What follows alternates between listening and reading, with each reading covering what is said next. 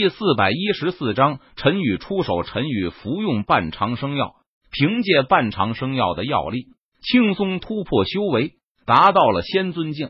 至此，仙界仙尊境强者将再多一个人，那就是陈宇了。陈宇突破到仙尊境后，继续修炼，稳固了一下修为，然后陈宇离开山洞。顿时，半长生药留下的药香吸引了附近一头妖兽的注意。于是，陈宇便和这只妖兽不期而遇了。那陈宇看到前方的妖兽，他眉头微皱。这头妖兽实力不弱，有着先帝级修为。若是在先前，陈宇或许为了避免麻烦，会避开这头妖兽。但是，刚刚突破修为的陈宇想要检验一下自己的实力，吼！妖兽却没有想那么多，他只知道眼前的人类很香。他要一口吞了，因此妖兽发出一声低沉的嘶吼，强有力的四肢猛跺地面，然后猛然一跃，张着血盆大口，朝着陈宇的身上撕咬而去。战！陈宇见状，他脸色淡然，眼眸平静，没有丝毫畏惧之色。他低喝一声，右手虚握剑指，施展虚空凝剑诀，撕拉，一道剑气呼啸而出，蕴含着恐怖的力量。携带着凌厉的锋芒，朝着那猛扑而来的妖兽身上劈斩而下。突施，血花飞溅，凌厉的剑气一斩而过，轻松无比的将那只有着仙帝级修为的妖兽给斩成了两半。还不错。陈宇见状，他微微一笑，道：“在这之前，陈宇就算能够杀死一只仙帝级的妖兽，也要耗费不少的力气。可如今……”他连斩仙剑都没有祭出，而是使用虚空凝剑诀，就可以轻松的将仙帝级的妖兽给斩杀。这说明陈宇的实力已经达到了一个新的境界。陈宇将仙帝级妖兽的尸体收了起来，然后继续朝着七彩神山深处赶去。现在，陈宇的实力达到了仙尊级境界，他更加有底气继续探索七彩神山了。轰隆隆！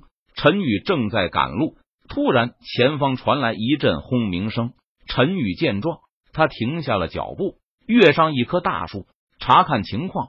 只见不远处有几名仙帝级强者遇到了一只仙帝级妖兽，几名仙帝级强者联手围杀仙帝级妖兽。原本以为是手到擒来，结果哪里知道，仙帝级妖兽在面临生死危机时突然爆发。导致几名仙帝级强者受伤，现在他们退也退不得，打也打不得。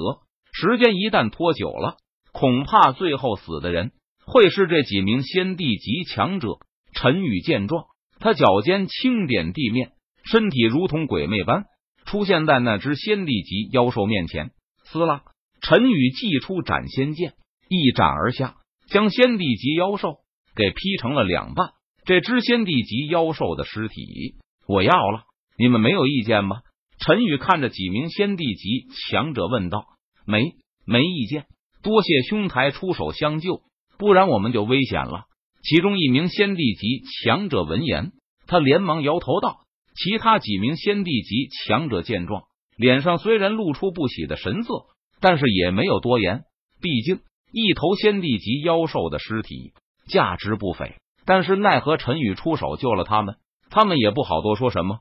突然，其中一名先帝级强者看着陈宇，好像是看出了什么，然后这名先帝级强者就偷偷摸摸的跟其他几名先帝级强者暗中交流。不知不觉中，几名先帝级强者就将陈宇给包围了起来。你们这什么意思？陈宇见状，他脸色依旧淡然，问道：“我知道你。”你就是拿了那半长生药的人是吧？其中一名仙帝级强者看着陈宇，冷笑着说道：“是又如何？不是又如何？”陈宇闻言，他脸色淡然，反问道：“如何？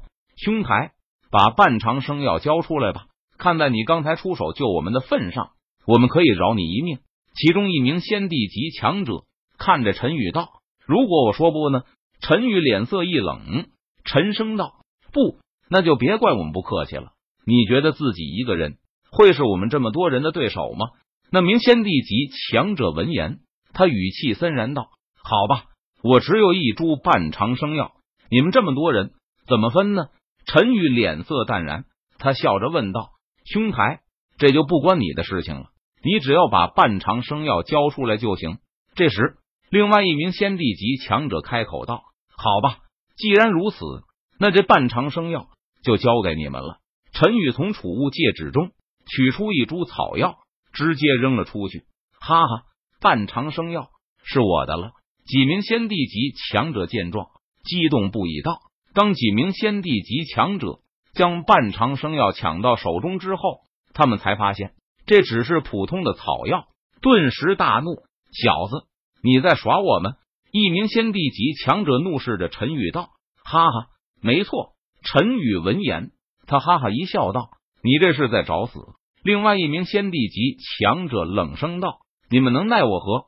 陈宇脸色淡然，眼眸平静道：“小兔崽子，你给我去死吧！”其中一名先帝级强者直接出手攻向陈宇。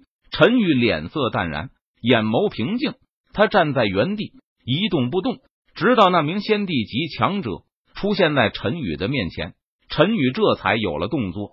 战！陈宇右手虚握剑指，施展虚空凝剑诀，撕拉一道剑气，蕴含着恐怖的力量，携带着凌厉的锋芒，呼啸而出。什么？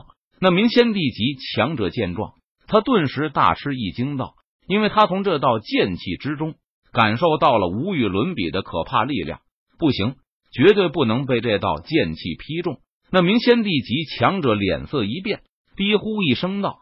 想到这里，那名先帝级强者没有任何犹豫，立即向后退去。